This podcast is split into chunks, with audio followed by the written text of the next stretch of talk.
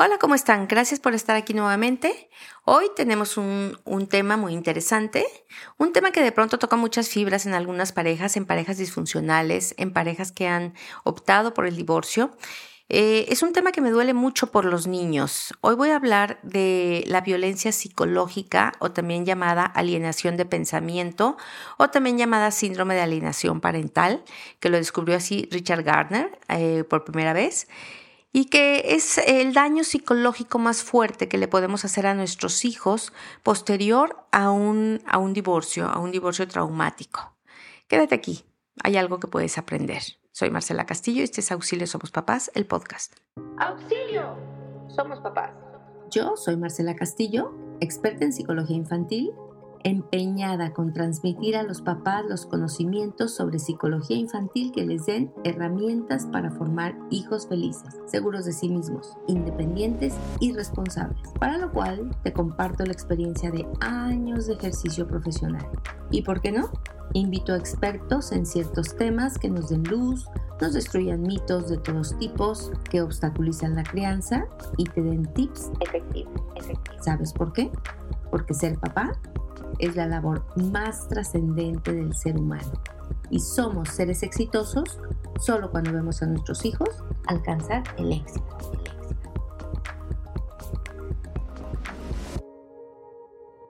Ok, a ver, ¿qué, definimos nosotros por síndrome de alienación parental? Yo creo que ya ahorita, en el 2022, ya lo hemos escuchado bastante. Recuerdo cuando hablé por primera vez en, en un congreso acerca del síndrome de alienación eh, de pensamiento eh, o alienación parental, eh, generalmente no, los padres se, preguntaban, bueno, ¿qué es esto? ¿Cómo es esto? ¿Esto es posible? ¿Es posible que una persona, es posible que un adulto pueda hacer cambiar la forma como un niño vive, como un niño experimenta una emoción con respecto a sus padres? ¿Es posible que yo pueda hacer eh, a un hijo un aliado incondicional mío? Sí, sí es posible. Y esto no nada más se da en los niños. Fíjense que desde hace muchísimos años nosotros conocemos, em, por ejemplo, el llamado síndrome de Estocolmo, que fue un término que se utilizó para, para describir una experiencia psicológica paradójica que se daba en la cual se desarrollaba un vínculo afectivo entre los rehenes y sus captores. Esto pasó por allá en Estocolmo, por eso se le llamó el síndrome de Estocolmo, en el asalto a un banco, en donde de pronto eh, una persona que había perdido su libertad o que era que no, que no se le permitía este, salir de un lugar, estaba bajo el mando de una persona que claramente estaba abusando de ella, pero su actitud era de defender al abusador, incluso eh, a pesar de que muchas veces podía haber amenazas fuertes o, una restricción importante de su movimiento, pues si no hay violencia, si no hay golpes, eh, puede confundirse y de pronto yo puedo malinterpretar la ausencia de violencia de una persona como un acto de humanidad. Y este acto de humanidad lo pagamos y a veces lo pagamos caro. Lo pagamos siendo completamente leales al pensamiento que esta persona tiene. Es decir, yo estoy cautiva, yo a mí no me permites ver, así, salir, moverme, liberarme, no me liberas eh, sin embargo, no me tratas mal y esto me genera, una, me genera una confusión muy grande. Entonces se habla de que hay una respuesta instintiva de supervivencia o de sentido común, si puede llamarse así, o de transferencia de afectos positivos a la única persona que yo tengo en mi vida en la cual confío. Esta es una respuesta emocional, una respuesta automática que voy a tener de manera inconsciente en donde a pesar de que soy víctima, a pesar de que estoy aislado y a pesar de que me han limitado mis derechos, mis derechos humanos, una persona que tiene control sobre mí se merece todo mi cariño, se merece todo mi amor. Esto pasa en adultos cuando pierden su libertad. Esto pasa en mujeres, por ejemplo, que tienen una pareja que las violenta continuamente y van a defender a su agresor y van a decir que ellas provocan de alguna manera esta agresión. Eh, y entonces observamos esto en adultos, lo observamos en, de pronto cuando se vive un estrés postraumático, eh, en una situación de secuestro, de repente la víctima puede decirnos pues que sí, que sí, que, que llegó a identificarse de pronto con los motivos o con los valores del agresor y le pudo haber llevado a dar la razón. Eh, obviamente existe un clásico lavado del cerebro en donde yo voy a involucrar mucho el control de la mente a través de inducirle a, mi víctima pues, cierto miedo hacia las demás personas o le transmito mis valores, mis razones, por qué actúo así, estas son mis razones, este, eh, la otra persona hace tal o cual cosa que a mí me lastima, me daña, me ha dañado mucho, me ha, me ha molestado. Y eso yo voy a hacer que que generes odio hacia la otra persona y pues por lo tanto te vas a poner inmediatamente de mi lado y te vas a volver una persona obediente, cooperadora, vas a cambiar drásticamente tus valores, puesto que te vas a confundir sobre todo lo que, lo que has vivido, ¿no? Esto que en un momento dado se, se definió como el, como, el, como el síndrome de Estocolmo, que era eh, pues una generación de estoy tan, tan angustiado en esta situación de pérdida de libertad que tengo que generar esperanza en esta situación sin esperanza. Por lo tanto, empiezo a tener cambios en las distorsiones cognitivas como la negación, minimizar el daño que me están haciendo, racionalizar el abuso que me hacen, etc.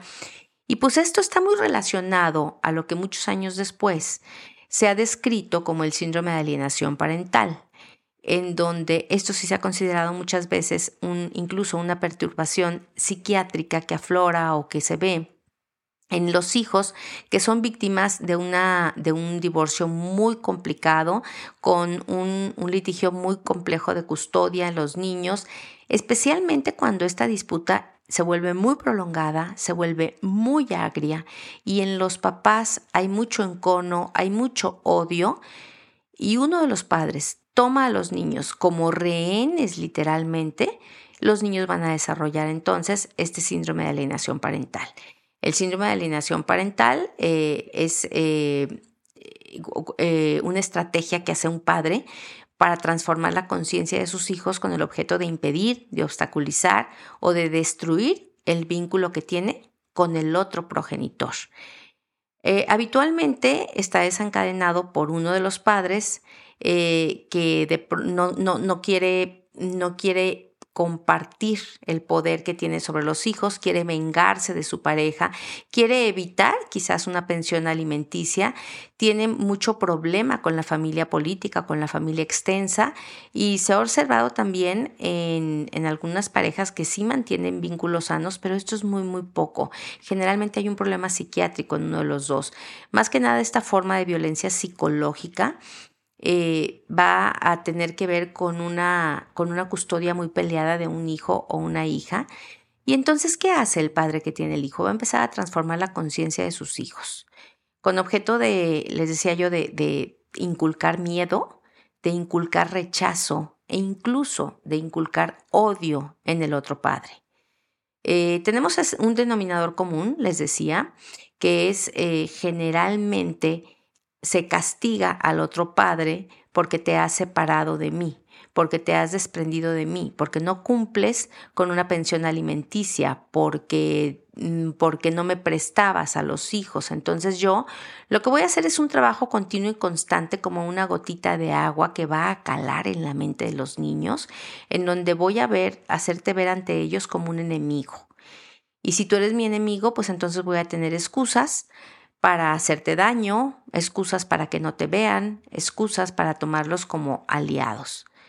Eh, esta conducta eh, mucha gente la ve como un problema familiar, pero déjenme decirles que no es un problema familiar, que es un problema grave y de repercusión social porque atenta contra la salud mental, contra la salud emocional de los niños. Es una violación a los derechos humanos de niños, niñas y adolescentes. ¿Por qué? Porque ellos tienen el derecho de amar, de ver, de convivir y de aprender de ambos de sus padres.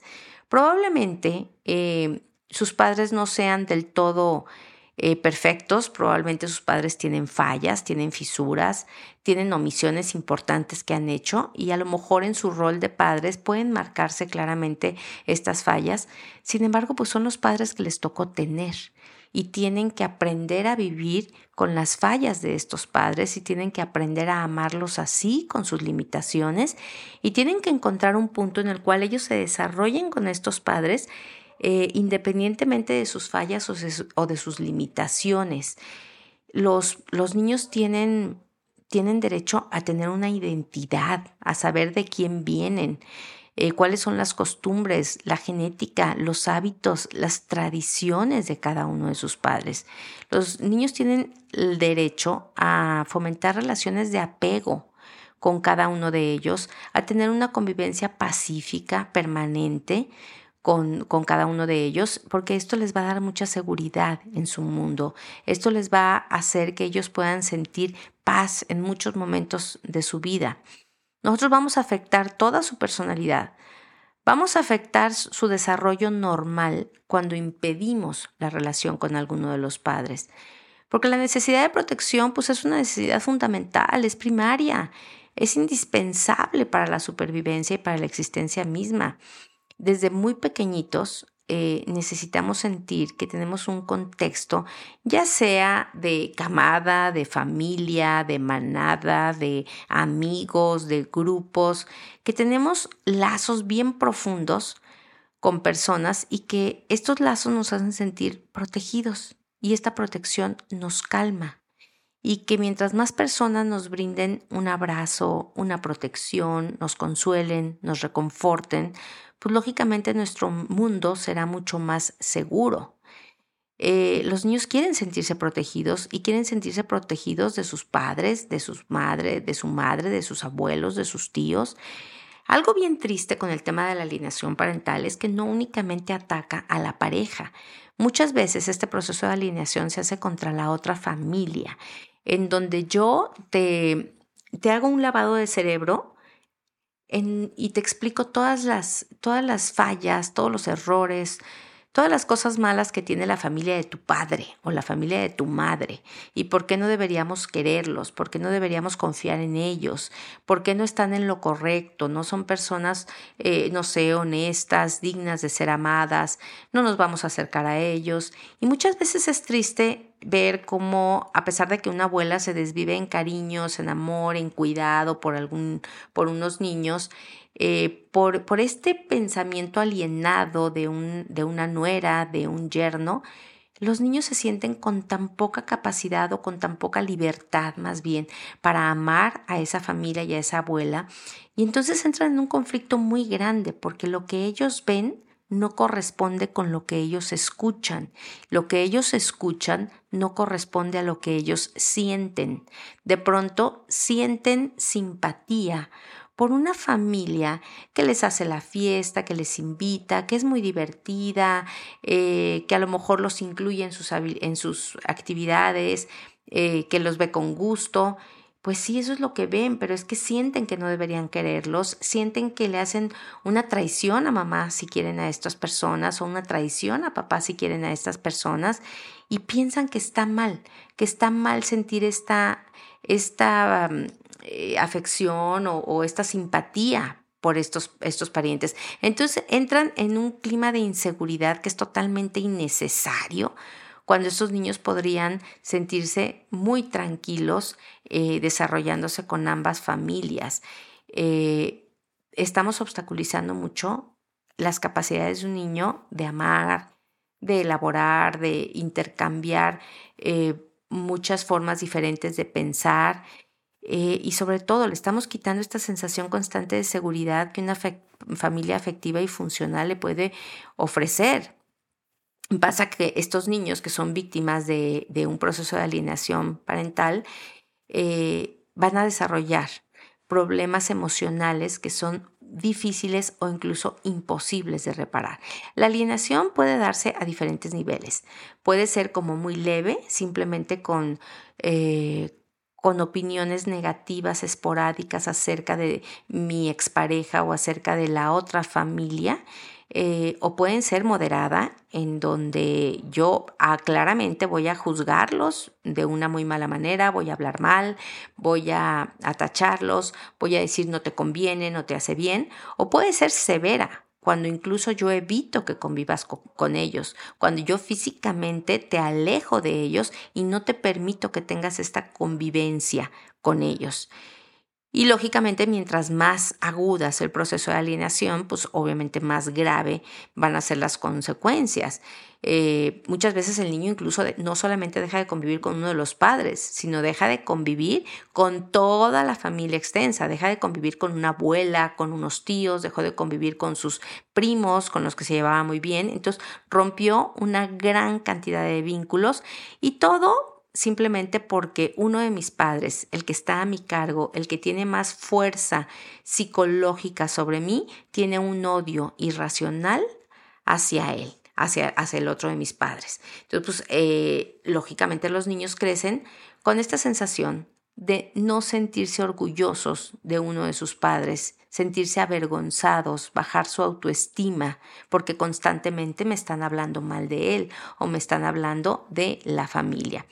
Eh, hay algunos signos de alerta de la alineación parental en los niños que nos preocupan eh, y que debemos de evitarlos porque son indicadores típicos que van a detectar si, si está habiendo este, la presencia de este síndrome con maltrato. Por ejemplo, cuando eh, se insulta o se desvaloriza al otro en presencia de un hijo, puede ser en presencia, no tiene que ser en, ausencia, aludiendo cuestiones de, de, la pareja que no tiene nada que ver con el vínculo de padre, aludiendo, aludiendo perdón, a su forma como trabaja, a su forma como come, a su, a su apariencia física, a su nivel o estatus socioeconómico.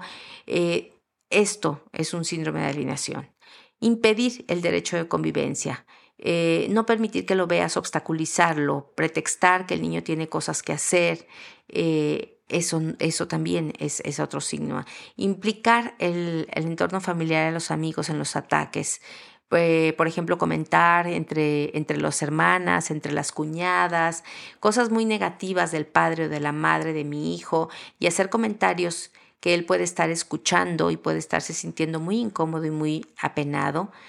También subestimar o ridiculizar los sentimientos de los niños, decir, ay, ¿cómo es posible que quieras tanto a tu papá si es súper codo cuando te ha comprado algo? O, ay, no chilles por tu mamá, ni te pela cuando está en la casa, ni caso te hace. Eso también es un síntoma de alienación. Incentivar o premiar la conducta despectiva de rechazo que el niño pueda tener hacia otro de los padres. Basta con que el niño te vea que, que estás feliz cuando está criticando a su padre eh, para generarle un daño, porque entonces el niño lo va a tratar de hacer para ponerte feliz, va a tratar de criticar a su padre o a su madre en presencia del otro.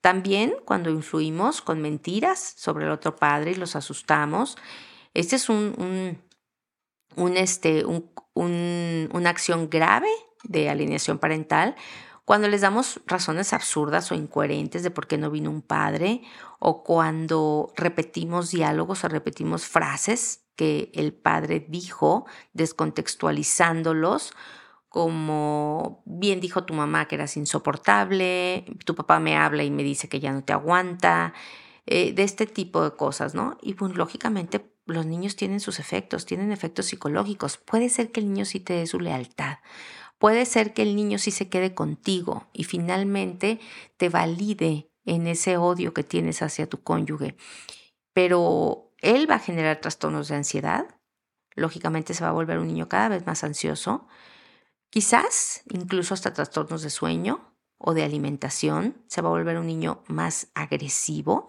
más peleonero, eh, probablemente tenga conductas de evitación, es decir, dolores de barriga, cosas que lo indisponen, dolores de piernas continuos. Va a volverse cada vez más y más dependiente emocionalmente del padre con el cual está alienado, porque es como si estuviera recibiendo constantemente información sobre qué debe de pensar, qué debe de sentir. Eh, y lógicamente pues va a ser un niño con mucha, mucha dificultad para expresar y para comprender sus emociones, se va a centrar mucho en los aspectos negativos de las demás personas, va a tener actitudes muy rígidas, no solamente hacia el padre que rechazó, sino incluso actitudes muy rígidas y muy críticas hacia el resto de las personas. Eh, y sí, llega a tener un rechazo a veces leve, moderado o grave hacia el otro padre e incluso puede desarrollar conductas fóbicas hacia otro padre. Cuando he escuchado continuo y constantemente eh, que mi padre o que mi madre son malas personas, no me quieren, son desorganizados, lo único que quieren es dinero, tienen otras parejas, no tienen buenos valores, eh, corro peligros con ellos, etcétera, pues puedo llegar a tener incluso em, reacciones em, de, evitación muy fuertes como eh, problemas de dolor de cabeza, dolor de estómago, temblor cuando estoy con ellos. Y el niño sufre, realmente sufre cuando tiene que convivir con un progenitor y está siendo alienado por el otro. Nosotros necesitamos evitar hacer eso. Eh, claro, bueno, muchas veces pues no es posible continuar con una pareja. Muchas veces tenemos que optar por una separación, tenemos que optar por un divorcio, pero lo mejor que puedes hacer por tus hijos es luchar porque se dé una convivencia sana y armónica con su padre para el resto de su vida y una convivencia sana y armónica con su madre para el resto de su vida. Cuando una pareja tiene hijos, la relación nunca termina para siempre. De alguna manera se convierten en socios y en, y en, y en compañeros de, de, un proyecto de vida.